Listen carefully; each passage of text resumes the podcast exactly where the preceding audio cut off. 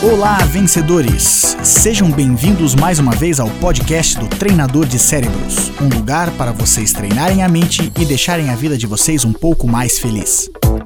Sempre que falamos em alcançar a excelência, nós temos que entender que tipo de excelência nós estamos buscando.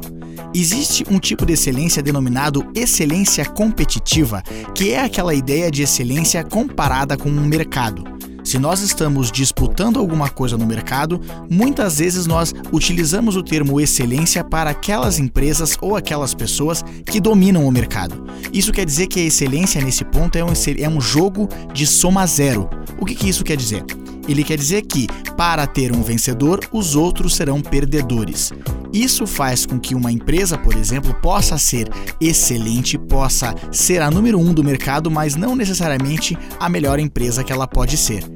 Se nós estamos buscando excelência, nós podemos ser melhores que outros, mas não necessariamente o melhor que nós podemos ser.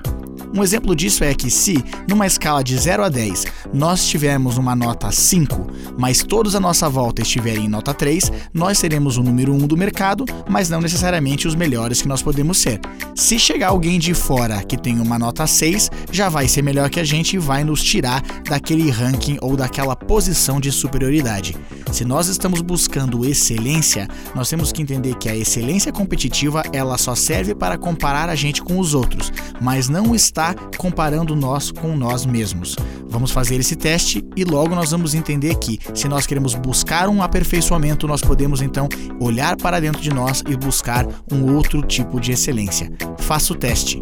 E se quiser saber um pouco mais, acesse treinadordecerebros.com. E lembre-se, você se transforma naquilo que pensa a maior parte do tempo. Boa sorte, sucesso e até a próxima!